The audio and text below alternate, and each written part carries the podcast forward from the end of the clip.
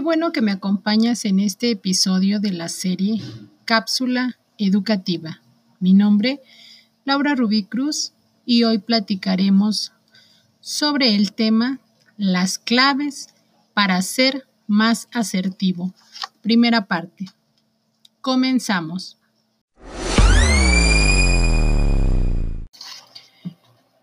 Primero, reemplaza tus pensamientos negativos. Para empezar, es clave que sustituyas los pensamientos negativos que te surgen cuando haces valer tus derechos.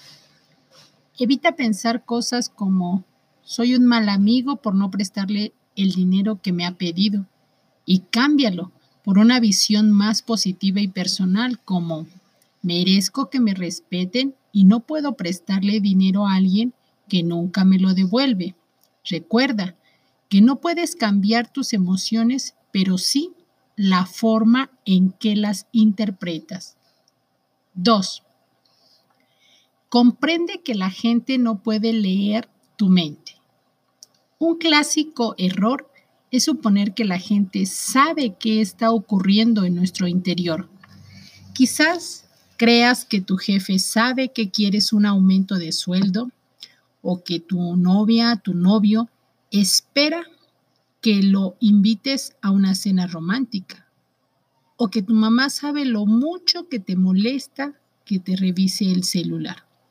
Sin embargo, la gente no suele tener ni idea de lo que te molesta o de lo que realmente esperas de ellos. Así que si quieres que la gente tenga en cuenta tus deseos y necesidades, deberás empezar por expresarlas claramente. 3. Defiende tu verdad, no la verdad. Hablar de forma asertiva no transforma tu mensaje en la única verdad, pero sí que lo transforma en tu verdad. Espero que estés de acuerdo conmigo en que no existe la verdad absoluta. La verdad es un invento humano. Damos por sentado que determinadas cosas son ciertas para así poder entender el mundo que nos rodea. Cada una de nuestras verdades se fundamenta en nuestras experiencias pasadas y conocimientos. Eso te permite hablar de tus verdades incluso cuando no son ciertas para los demás. Y por ese motivo también debes escuchar lo que ellos tienen que decir. Las verdades pueden ser desagradables, pero ese no es el motivo para no decirlas. A menudo las verdades más duras son las más valiosas. ¿Te acuerdas de la historia del traje nuevo del emperador? Es una fábula sobre la falta de asertividad y al final se demuestra que decir lo que crees que es verdad puede tener un poder enorme. Una verdad que nunca te podrá ser negada es cómo te sientes. Nadie podrá discutirte si estás contento, triste o enfadado, porque solo tú conoces tus sentimientos. 4. Recuerda tu objetivo, pase lo que pase. Imagínate que te llevas una temporada poco motivado en el trabajo y decides ir a hablar con tu jefe. Si tan solo le expones el problema, no te sientes motivado.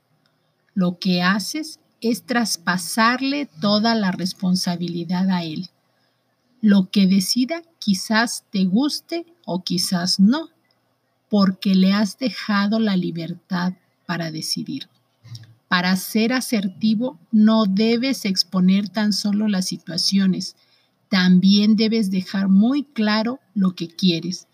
No es fácil saber lo que se quiere, así que te recomiendo que antes lo pienses detenidamente.